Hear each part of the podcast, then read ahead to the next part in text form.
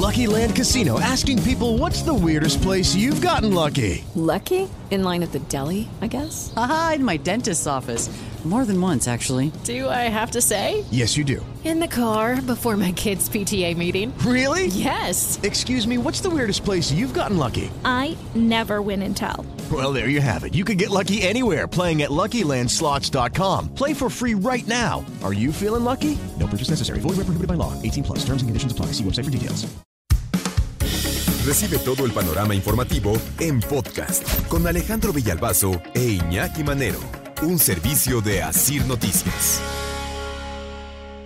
54% de los trabajadores en este país han padecido agotamiento y sobrecarga de trabajo. Y esto no es nuevo y no es solamente pandemia, ni es por la guerra de Ucrania, ni es por el conflicto en Perú, sino, ¿no? Esto ya lo venimos también arrastrando porque de acuerdo con la OCDE, ya lo habíamos comentado, mm, los mexicanos somos los que más horas nos pasamos trabajando, pero también somos los menos productivos. ¿no?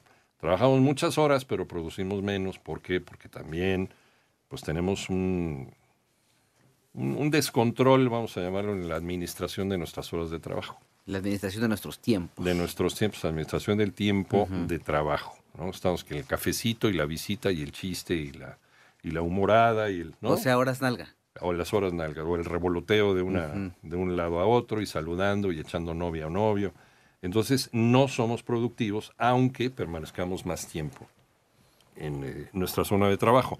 Esto lo reveló un estudio realizado por la plataforma Betterfly en ocho países, entre ellos está México. Eh, eso se llama Reporte de Bienestar. Ah, no, pues, bueno, no, cualquier semejanza con ¿no? Es La simple- realidad es... Pura y simple coincidencia, Coincidencia, con lo de bienestar. Bueno, se les preguntó a 4.000 personas qué tipo de emociones negativas han experimentado al realizar su trabajo. 54% responde que agotamiento. O sea, ya- y esto es el famoso síndrome del burnout, que también lo hablan mucho los especialistas en, eh, psicología del trabajo y demás. O sea, ya, ya no tienes ideas, llegas al trabajo drenado, ya, ya no tienes ideas de nada, ya no eres creativo, cuando a veces se necesita ser creativo en la chamba. El 50% señaló sobrecarga de trabajo, 47.7% mencionó la falta de reconocimiento y 38.9% respondió que tienen ganas de renunciar, pero pues, desde luego no pueden porque pues, si no, ¿qué hacen? no? Y esto, esto de sobrecarga de trabajo, pues también de repente la economía de muchas empresas ha orillado a que se haga un, pues un, un despido de personal y las personas que antes desarrollaban una actividad ahora desarrollan cinco. ¿no? O sea, están haciendo el trabajo que antes hacían cinco compañeros de trabajo. Y esto desde luego trae un desgaste no solamente físico, sino también emocional eh, y profesional. De acuerdo con el análisis, los colaboradores están cansados, el agotamiento está generando estragos en su vida. Luego también, por eso vino muy a, muy a cuenta, ¿no? El tema está de las vacaciones, Claro. vacaciones dignas. Sí, de los La 12 días corridos después del primer año de trabajo. Así es. La sobrecarga ocurre cuando se trabaja demasiado con mucho empeño y cuando se registra por un tiempo prolongado puede provocar agotamiento. Bueno, descubriendo el hilo negro, pero bueno. Eh, Betterfly, también esta plataforma que ofrece servicios de bienestar para los empleados, mencionó que la situación es mayor en los centennials y los millennials. Tú eres millennial, ¿no, este, Sí, Mauro? sí, sí, sí. Tú sí, perteneces a los millennials. Yo soy generación este, de los Tú eres- 25. ¿De los qué? De los, no sé, es que no sé. Ay, a ver, ¿en qué año naciste? en 1900... me estoy Es la, la verdad, no te hagas menso. La- ¿De qué? En el 74. 74. No, ya eres este, eres millennial. ¿También? Sí, ¿no? Yo creo que no. Creo no, que soy no. A ver. X. ¿eh? Soy X. No, eres X, perdóname, Soy eres X. X. Sí, Soy eres X. bien X. No, es Sí, cierto, soy eres- X. Toño es X.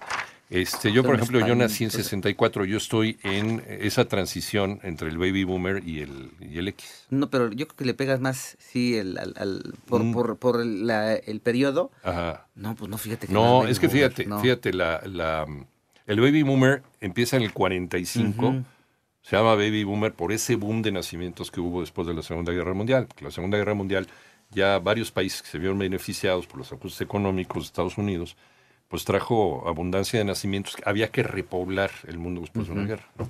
Sí, del 46 al 64. Más o menos, Ajá, ajá. generación X del 65 al 80 y Millennial del 81 al 96. Del 81 al 96, entonces tú eres... Millennial. Millennial, tú eres X. Yo soy X. Tú eres X.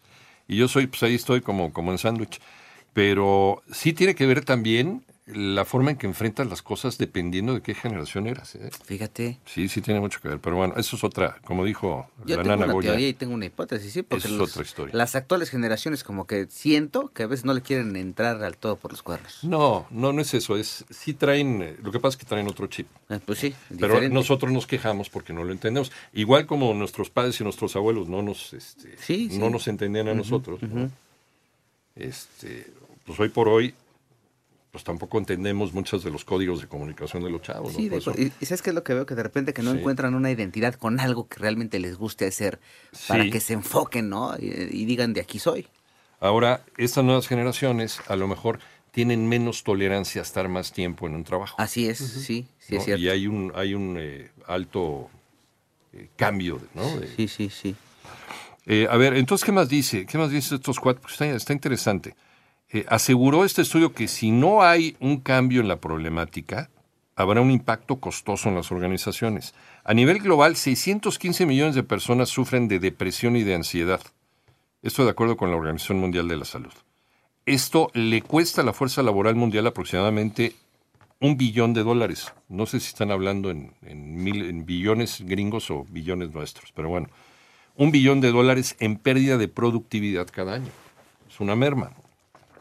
También dice este estudio que estos sentimientos se agudizaron durante la pandemia, pero no se ha logrado reducir el impacto pese a que los colaboradores han retomado sus rutinas habituales o incluso miles de ellos están trabajando en la modalidad híbrida, que ya va a ser una realidad, ¿eh? Sí, ya se llegó para quedarse. Sí. En países incluso que no lo acostumbraban, ya se adoptó porque la pandemia nos orilló, nos empujó a eso literalmente. y nos tuvimos que acostumbrar. Ahora, las nuevas generaciones, eso también es una ventaja para ellos, estaban mejor ado- adaptados para utilizar la tecnología en su favor. Sí, hay- y hay que re- esa es una de las grandes diferencias. Sí. Por ejemplo, en tu generación y en la mía no teníamos muchas de las herramientas tecnológicas con las que hoy Mauro o las generaciones que vienen ya cuentan y, y literal, ¿eh? Ya traen como el chip integrado. Ujú. Ya nacieron con esa tecnología. y, Y, en- y les das el teléfono y ya están, pero sí con los deditos que no paran. nosotros tuvimos que adaptarnos a esa tecnología. Y nos tocaron dos cambios, el de la máquina de escribir a la compu y ahora el de la compu a, a estas tecnologías este, smart. Yo creo que ibas a decir el, No, de, no. La, el de la prensa de, de tipos móviles. ¿no? Pues es que- Yo soy un poquito más joven que eso. Y, y, Iñaki nos tocaba, no, no, no había internet en ese tiempo y teníamos que estar en el lugar y, y con la libretita, ¿eh? Sí, sí, para, para sacar, por ejemplo, hacer un reportaje, tenías que ir a una hemeroteca. Sí, ¿no? claro. Y andar buscando ahí los periódicos y que Sí. digan, aquí con un clic ya te resuelve todo. Contextualizar, sí. Y nos quejamos, ¿eh? San Google, sí. Porque está bien lenta la Es lo que te computadora. digo, bueno, No, pues, ay, ponle, Tenías que agarrar tu libreta, Sí. tu lápiz, este, y al que le tocaba alguna grabadora, pues Ajá.